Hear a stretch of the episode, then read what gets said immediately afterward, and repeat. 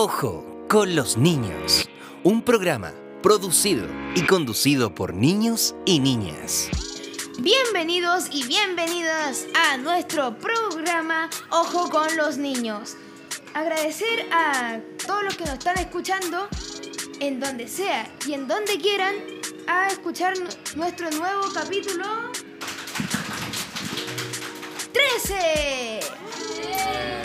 Un podcast de entrevista conducido por niños y niñas, patrocinado por UNICEF, Defensoría de la Niñez, Servicio Local Gabriela Mistral y nuestro querido colegio José Bernardo Suárez. Pero bueno, ¿quiénes somos? Aquí la voz que está presentando en este momento se llama Josefa Lagos del séptimo año básico. Consuelo Silva del séptimo A. Alexander Ríos de octavo año básico. Y yo, Bastián Ruiz de séptimo A, que voy a intentar manejar un poco el programa esta vez. Eh, quisiera agregar que esta es una programación en vivo y con público. Esta sería la segunda vez que se hace con público. Por favor, más aplausos. Presentar a nuestro querido invitado de hoy, futbolista profesional, goleador de la Universidad de Chile, actual presidente del Sindicato de Futbolistas Profesionales, apodado Gamador. Con ustedes, Gamadiel García. Muy buenos días a todos los presentes, al público también. Eh, agradecidos por la invitación, los felicito. Una muy bonita iniciativa. La verdad no me esperaba que este podcast fuera conducido por niños de séptimo y octavo básico, así que muy, muy buena iniciativa, de verdad, muy contento de, de haber venido y bueno, a disposición de ustedes para las preguntas que estimen convenientes. Muchas gracias. También tendría que agregar que tendría que haber más público, pero estuvieron en prueba. Bueno, otra vez muchas gracias por estar acá. Te voy a contar que el programa consta de tres partes. La primera en la que nosotros te vamos a hacer unas preguntas, dos, y no creo que alguien haga tres preguntas. La segunda que va a ser un juego que está en este programa hace un rato llamado Ping Pong. Nosotros te vamos a decir una pregunta y tú nos vas a decir lo primero que se te venga a la cabeza. Y la tercera parte es un consejo que nos tienes que dar tú a nosotros como niños y niñas. Por favor, Josefa, presenta. Queridísimo Gamagol, la pregunta número uno que todos esperaban. ¿Cuál ha sido la peor lesión que has visto o que has vivido? Uy. Lamentablemente en el fútbol una de las peores lesiones que se ven son las fracturas y lamentablemente me tocó ver a algunos compañeros fracturarse ni siquiera en partidos sino que en los entrenamientos. Y eso la verdad que duele a todos los que están presentes porque la verdad son muy impactantes, me imagino que muy dolorosas para, para la persona que la sufre, pero la verdad que te queda una sensación bastante amarga y amarga durante bastante tiempo por apreciar ese tipo de situaciones que son extremas en nuestra profesión. ¿Y alguna vez le ha pasado a alguno a usted? Afortunadamente no. Siempre me, se me salían los dedos, que generalmente cuando uno cae a altas velocidades suele ocurrir, pero son, entre comillas, lesiones menores, que uno a la larga se acostumbra y, y el dolor se aguanta. Menos mal no le ha pasado nada y esperemos que así siga. Espero que sea así. Y la pregunta número dos, que la tiene que responder con la mayor sinceridad posible y honestidad, es, ¿alguna vez usted ha hecho trampa en algún partido y usted no quería admitir? Peligroso. Sí, lo que pasa es que la trampa, bueno, eh, tenemos mal, mal entendido el concepto muchas veces. Uno cree que eh, sacar eh, ventaja es eso, o sea, eh, eh, utilizar las herramientas que uno tiene durante el, el encuentro.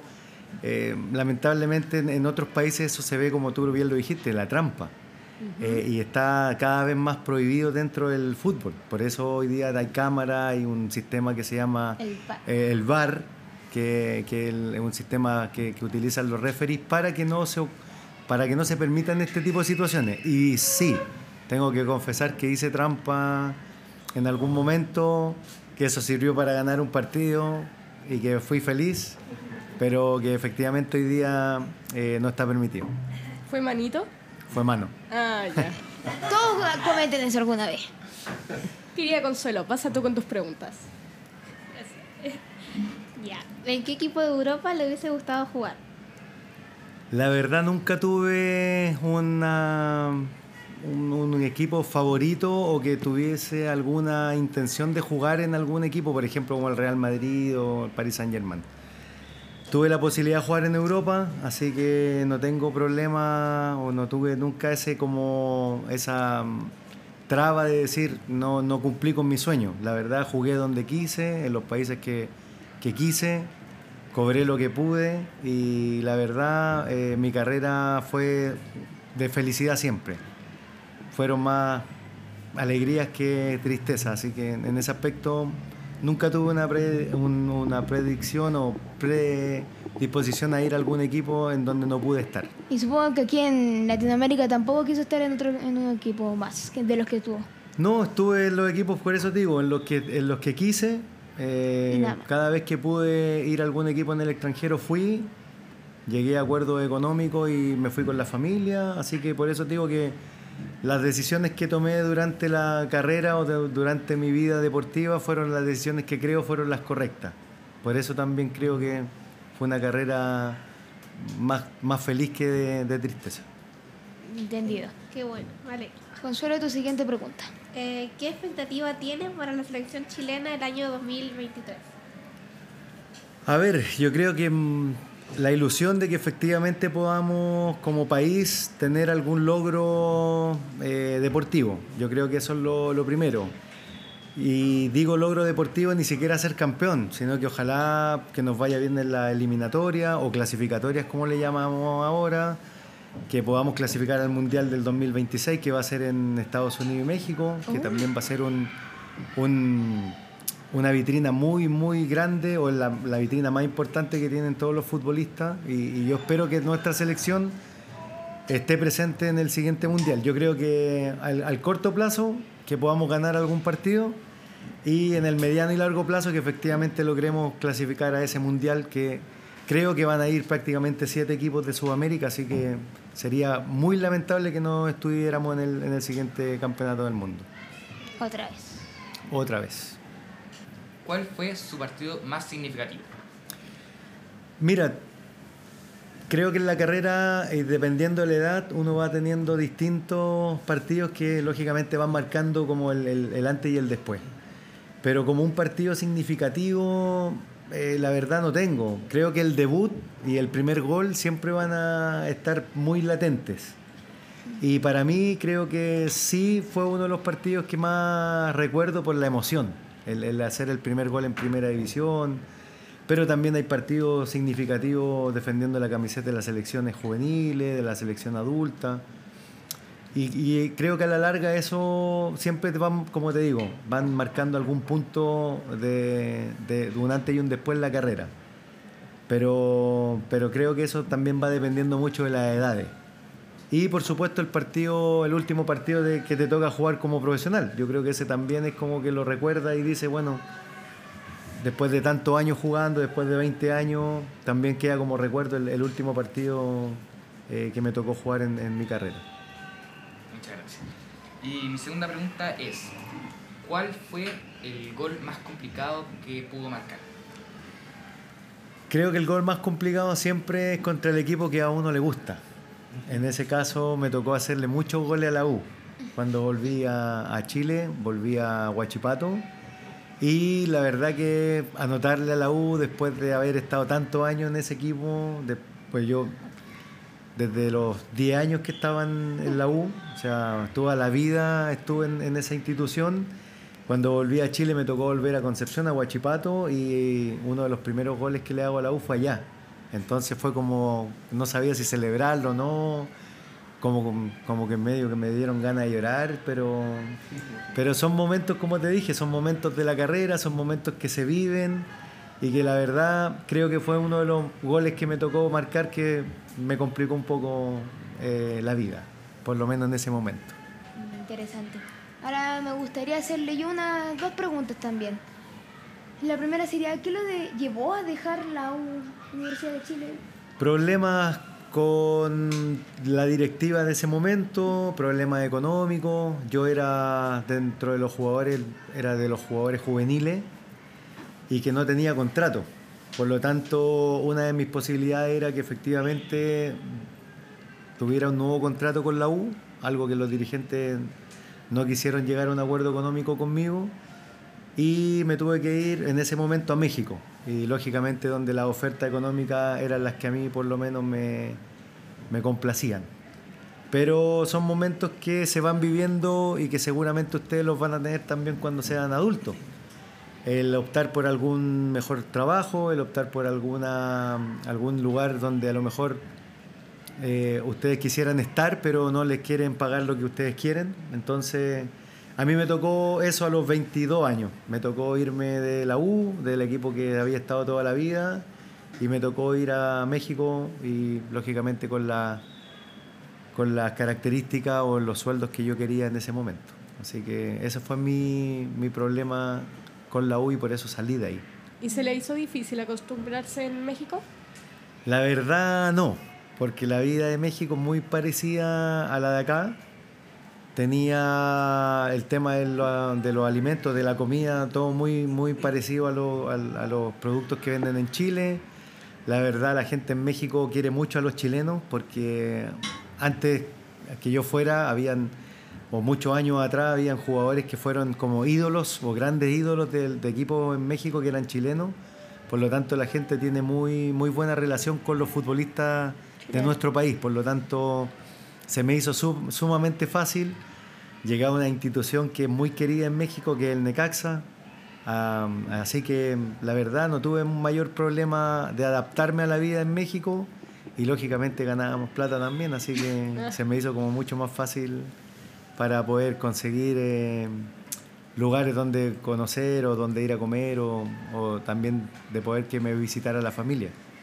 Así que en ese aspecto fue muy rápida la adaptación. Qué bueno. Qué bueno por usted. Bueno, ahora me gustaría preguntarle, ¿qué opina del actual Mundial de Qatar, que está en bastante revuelo últimamente? Mire, es un tema súper complejo, sobre todo si lo vemos por el punto de vista de los derechos humanos. Hoy día los derechos humanos son temas que no pueden quedar Muy nunca importantes. exactamente, nunca de lado. Por lo tanto, todo lo que nosotros hagamos efectivamente tienen que tener una visión de, de poder... Esos son los compañeros que estaban en prueba, Sí. me imagino, ¿cierto? Los nuevos invitados. Muy bien, qué bueno que llegaron. Espero que les haya ido bien en la prueba, niño. Como te comentaba, todo lo que hagamos hoy, hoy en día siempre tenemos que estar de una u otra manera, tiene que estar ligado con los derechos humanos. Y este mundial comenzó, no sé si ustedes saben la historia del mundial, pero comenzó con sobornos a la gente que tenía que elegir dónde se realizaba el siguiente mundial. Se supone que este año el mundial, el que estaba en la prim- el primero de la lista por todas las características que debe cumplir un organizador era Estados Unidos. Y bueno, por cosas que, como les comentaba, hubo soborno, hubo temas bastante oscuros, se tomó la determinación de jugar un mundial en un país donde las características de temperatura son muy distintas, Y ni siquiera había, donde, exacto, no había cancha ni nada. donde no habían canchas, donde no se juega prácticamente fútbol profesional eh, y donde se tuvo que cambiar hasta de mes para organizar el mundial, pero los mundiales, para que ustedes sepan, son entre julio y agosto. Sí. Y este mundial se está jugando a final de año, donde los jugadores tienen ya un, un agotamiento o, o tienen un montón de, de problemáticas porque se tienen que suspender los torneos. Entonces, ya desde el inicio, este mundial estaba malo. De ahí en adelante, si consideramos que murieron más de 7.000 trabajadores construyendo los estadios, donde estaban en manera bastante precarias trabajando, en donde ni siquiera tenían agua potable, Tenían que hacerlo rápido. Claro, y más encima tenían que cumplir con un tiempo de entrega. eh, estamos hablando prácticamente de que un mundial donde trabajaron gente casi de esclavo. Porque en Qatar, como no hay mano de obra barata, la mayor mano de obra venía desde países cercanos y de, eran migrantes, por lo tanto no se les respetaban sus derechos laborales, no se respetaban los horarios y, eso y por eso que este mundial es tan controversial y por eso creo que eh, es un mal ejemplo de organización, es un mal ejemplo que da la FIFA porque está entregando está, está entregando por un tema económico un mundial a un país que no debería haberlo organizado. Y de hecho hasta el día de hoy, si ustedes se dan cuenta, hay mucha prensa que no puede trabajar como corresponde porque se limita eh, el acceso o, el- o- o la libre información.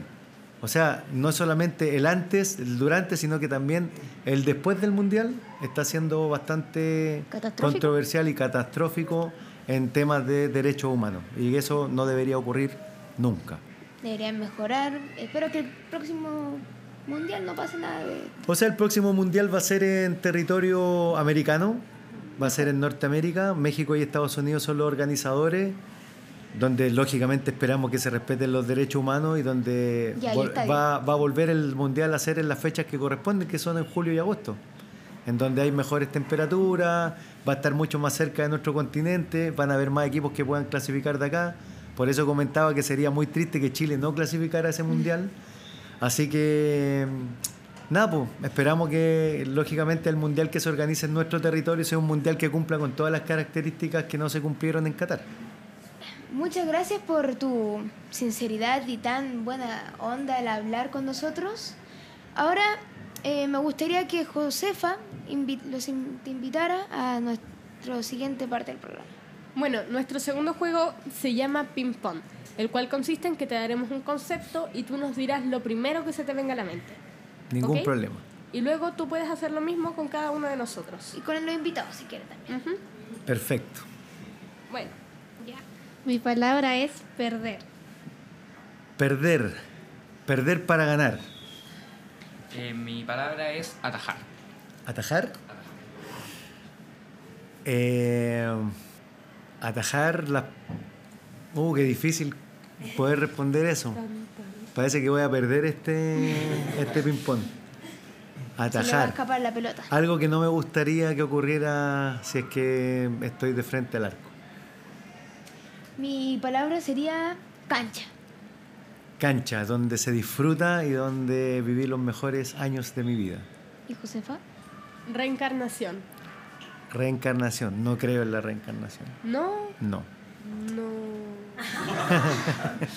Pero, ¿qué piensas respecto a eso? Eh, ¿Puedo extender mi respuesta? Maravilloso. Sí.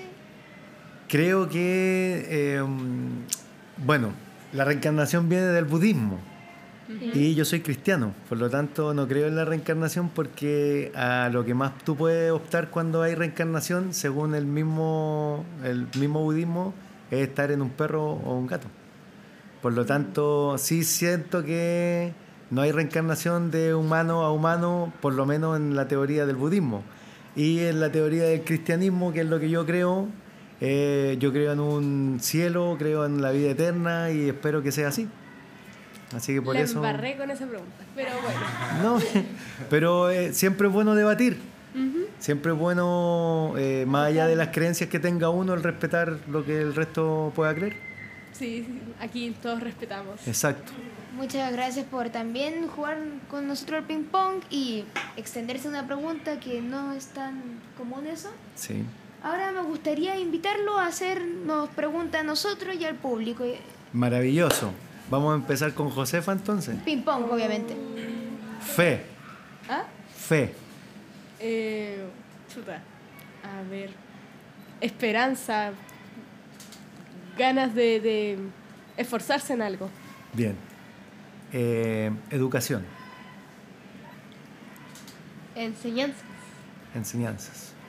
Fútbol. La vida. Y para nuestro conductor, a ver, amor, Familiar. familia. Qué bueno. Muy buenas pre- eh, respuestas. Me lo gustaría Y para nuestros para nuestro público, veo a alguien ahí con la camiseta de Nirvana. Música, Eh, pasión. pasión. ¿Alguien Y más? para nuestro amigo de mascarilla, salud, Acércate. Vivir. maravilloso. Muy, muy buena respuesta. La verdad que se demoraron mucho menos que yo. así que- Muchas gracias por responder nuestras preguntas. Y bueno, querido público, al fin viene su parte favorita del programa. Ustedes podrán elegirse entre tres preguntas, se ponen de acuerdo y le hacen una pregunta a nuestro querido invitado. Cada per- eh, entre todos tienen tres preguntas, así que decíanla bien. Levante la mano quien quiera venir. Pipa primero. Antes de todo me voy a presentar. Soy Felipe Ferra del séptimo básico y mi pregunta es la siguiente. ¿Cuál es su predicción para el Mundial? Predicción me refiero a equipos que van a, que van a estar en la final, ganador y marcador final. Bastante larga la pregunta. Usted sabe que las casas de apuestas están prohibidas porque si tuviera esa, ese poder, ¿ustedes supieron lo que pasó hoy o no? Sí, estábamos viéndolo en clase, de hecho. Se cayó un- uno de mis... Lo primero, quiero aclarar que quiero que salga campeón un equipo de Sudamérica. Porque Brasil. efectivamente llevamos muchos años sin obtener un título a nivel mundial. Así que me encantaría que sea Brasil, Argentina o, no sé, da lo mismo, el que sea de nuestro continente. ¿Y contra quién cree que va? Creo que la final va a ser contra. Tengo tres equipos que. que creo que van a llegar a la final. Inglaterra, por parte de Europa. Eh, me gusta mucho Holanda, más allá de que no juegue muy bien al. O sea, que no tengo, sea un equipo que ataque mucho, pero sí creo que tácticamente ellos son muy ordenados y muy concentrados en, en su juego. Y Francia. Francia tiene un equipazo y, y creo que puede ser uno de los finalistas a pesar de todas las lesiones que tiene. Y el marcador 2-0 para una final eh, sería buenísimo. Pero generalmente las finales se definen con 1-0 por cómo hoy día los equipos demuestran el tema táctico dentro del campo de juego y no son muy entretenidas las finales son como la Champions. Entonces, como que mucha táctica dentro de, de la final y eso impide que se desarrolle muy bien el fútbol. Pero espero que la final sea Francia con algún equipo sudamericano, ojalá Brasil o Argentina o México, cualquiera que sea competitivo y que pueda ganar. Pero creo que esos van a ser los equipos que van a estar disputando los primeros lugares de este año. Muchas gracias. ¿A alguien más? Eh, Estamos en el Capenane. Eh, hola, nos vamos a presentar, somos Vicente eh, Ga- Gabriel García. Eh, te queremos preguntar, eh, ¿en qué posición jugaste en tu mejor temporada? ¿Y en qué te inspiraste para hacer fútbol? Voy a empezar por la pregunta de Máximo. Eh, yo creo que uno no se inspira en nadie ni en nada cuando le gusta algo. Yo creo que solamente nace. O sea, yo jugaba con mi amigo. Bueno, yo tengo prácticamente el doble de edad que tienen ustedes seguramente. Tengo 44 años ya. Y con mis amigos jugábamos en la calle todo el día. O sea, antes no había muchas alternativas más que no estar... está la tecnología como está ahora. Claro, no había nada, o sea, no teníamos teléfono, no había computadores. Por ahí teníamos algún amigo que tenía un, un Atari y que ese era el amigo como que todos querían estar con él porque que te invitara a jugar a algo. Y los juegos eran malísimos, cero gráfica. Así que lo que más era tener un balón o alguna bicicleta y compartir. Entonces era como, a todos nos gustaba el fútbol, todos queríamos eh, jugar con, con nuestros amigos, compartir el, el rato, ir a jugar con otros amigos de otros lugares. Y era como lo del momento, por lo tanto no había como una inspiración, tampoco había la tecnología como para conocer jugadores como el día de hoy, que hoy día uno conoce a Ronaldo, conoce a Van Dijk o a Van Dijk, o da lo mismo donde jueguen, o a Mbappé, porque antes tampoco teníamos la posibilidad de tener cable y saber mucho de lo que ocurría en el extranjero. Por lo tanto, era lo que te gustaba. Y en ese, en ese intertanto, mis papás decidieron llevarme a una escuela de fútbol eh, que quedaba cerca de mi casa y, y ahí fueron pasando los años, fui pasando cada una de las etapas de formación hasta llegar al fútbol profesional. Pero hasta que no estuve en el fútbol profesional, eh, tampoco era como ese era mi anhelo o era mi, mi único sueño. De hecho, yo quería ser ingeniero en computación. Esa era como mi, mi, mi proyección de vida. A la larga fui futbolista y muy contento, muy feliz de que haya sido así. pero nunca dejando de lado los estudios. Yo creo que ese va a ser mi mensaje final también para ustedes. Y la pregunta de Vicente. Vicente, eh, ¿cuál era Vicente? Recuerda que estoy viejo. La pregunta era, ¿en qué posición jugaste en tu mejor temporada y cuáles fueron como las estadísticas que tuviste? Ah, perfecto. Mira Vicente, la mejor, o sea, donde yo me sentía más cómodo era de volante. Ese volante de creación, que era un volante que estaba siempre más cerca de los delanteros, eh, mutó a un volante mixto, que era un volante que hoy día ustedes lo pueden conocer, por ejemplo, como Arturo Vidal o como Charles Arangui. En esa fue la posición que más eh, me gustó jugar. Eh, hice en la temporada, por ejemplo, en una de las últimas temporadas, que fue la 2015-2016, hice 30 goles en 32 partidos. O sea, fue una temporada que hice muchos goles. Eh, también hice muchas asistencias, o sea, fui el jugador en el torneo que más asistencia y más goles hizo en esa temporada en la primera división B del fútbol chileno. Esa fue la temporada que estuve en Deportes Concepción. Así que fue como una de las mejores temporadas, pero generalmente eh, hacía muchos goles, de ahí viene mi apodo, y lo que más me gustaba a mí en realidad era asistir a los delanteros. Te puedo comentar que dentro de ese, dentro del año 2014-15, que estuve en Audax Italiano en primera división, fue la última temporada que Audax Italiano tuvo dos veces consecutivas al goleador del torneo y yo fui el jugador que asistió a ese jugador en el 90% de las ocasiones que anotó. Así que por eso te digo que esa posición es muy entretenida porque puede ayudar al equipo en forma defensiva, pero también tienes que tratar de dar mucha asistencia de gol o hacer los goles tú. Así que esa es como mi posición favorita dentro del campo de juego. Ya, eh, ¿Alguien más del público quiere hacer una pregunta? Uy. Los dos. Tengo dos preguntas. Una, ¿en cuántos equipos ha jugado y en cuál de esos equipos se sintió más cómodo, con más confianza? Perfecto. Jugué en mi carrera en 12 equipos. Ese fue mi, mi- mi- De hecho, mi número total de equipos fueron 12.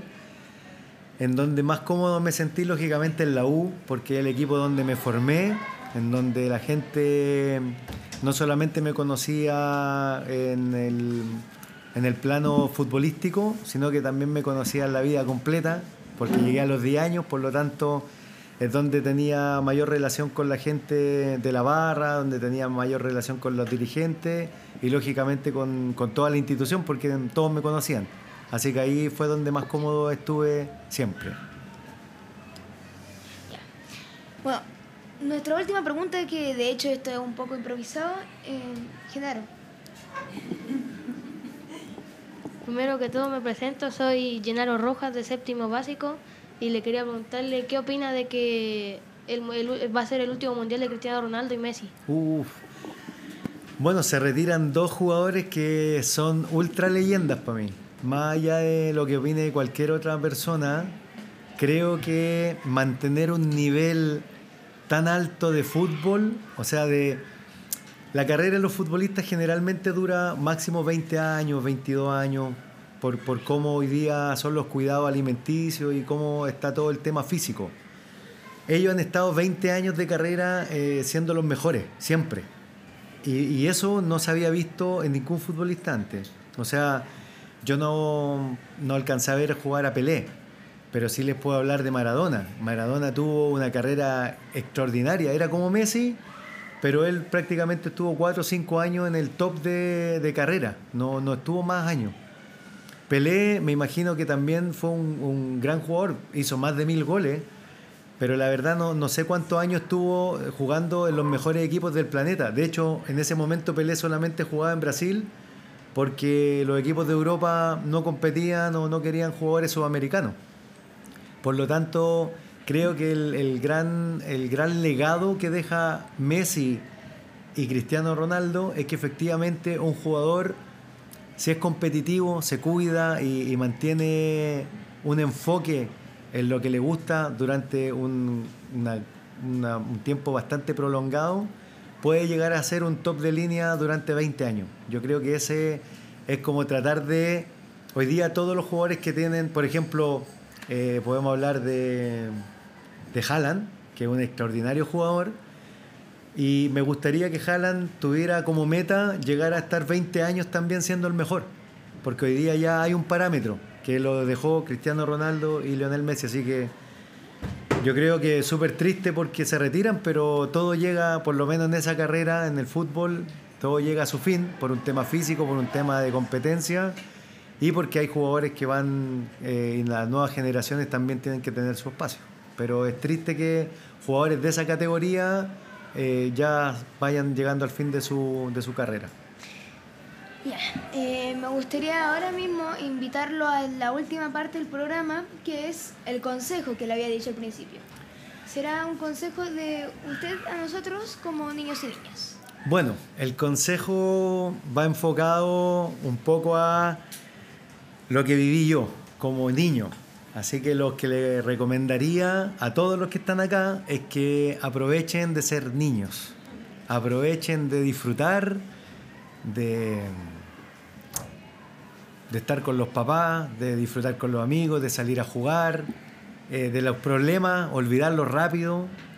Eh, van a tener un montón de problemas cuando sean grandes, van a tener otras responsabilidades y lógicamente yo creo que lo que ustedes están viviendo hoy, eh, cuando son más grandes se van a dar cuenta que era lo mejor. O sea, el disfrutar del colegio, el disfrutar de los compañeros, el disfrutar hasta de las tareas, que después a lo mejor las van a echar de menos y van a echar de menos estar con rodeado de amigos, rodeado de compañeros, de venir al colegio a lo mejor sin muchas preocupaciones. Eh, y lo otro que les recomendaría, el, no dejar de ser niños nunca, es no dejar de estudiar nunca. Siempre se puede aprender, eh, más allá de que a veces cuando uno está en el colegio, como les decía, lo único que quiere es salir del colegio. Después cuando son adultos van a querer volver, van a querer eh, estudiar y yo creo que eso es lo que siempre deben considerar. Nunca dejar de aprender, ya sea a través del estudio, a través de hablar con personas eh, que les pueden dar experiencia o que les pueden dar consejos. Siempre escuchar a los adultos, tomar lo mejor de los adultos, tratar de, de no equivocarse cuando un adulto les diga que no vayan por ese camino, que no hagan estas cosas, traten de hacerles caso porque ellos no les están diciendo porque quieran ser pesados, sino que les están diciendo porque ellos ya saben que por ahí no va a resultar, porque ellos ya lo vivieron. Así que ese sería mi consejo. Nunca dejar de ser niño y nunca dejar de estudiar, nunca dejar de aprender. Otra vez muchas gracias por estar aquí la buena onda al hablar. Ahora me gustaría eh, pedir que difunda nuestro podcast y intentar en sus redes sociales y todo eso. Eh, pero eso, muchas gracias. Ahora Josefa. Eh, por favor, un fuerte aplauso a este programa. Oye, para terminar yo por mi parte, agradecer al colegio, agradecerle a ustedes también por el tiempo. Eh, creo que es una muy buena iniciativa, espero que, bueno, la voy a difundir de todas maneras. Yo no soy mucho de redes sociales, pero sí voy, las que tengo lo voy a, lo voy a difundir. Eh, agradezco nuevamente la invitación, eh, los felicito y bueno, espero que de aquí también salgan los futuros periodistas, entrevistadores y, comentaristas deportivos de, de, nuestro país. Así que se pasaron, creo que una muy bonita iniciativa eh, y espero que les vaya bien y espero que tengan los invitados que ustedes quieran, puedan venir a sentarse aquí a, a charlar con ustedes, que es súper entretenido y un tiempo que nunca va a ser perdido. Muchas Sobre gracias. todo cuando se trata de, de estar en, en colegio y, y, poder contarle un poquito de las experiencias que uno ha vivido. Así que se pasaron, los felicito. También invitarlo a escuchar nuestros anteriores podcasts y los próximos. Por supuesto, ahí vamos a estar, vamos a ser un, un, un, un fiel auditor de los próximos podcasts y de los anteriores, por supuesto. Y también eh, que el público intente también compartir. No, por supuesto, ahí los que llegaron después de la prueba, me imagino que van a estar ahí también atentos a, al podcast con las preguntas y las respuestas que se dieron el día de hoy. Así que Y esto sería todo de nuestra programación. Ojo con los niños.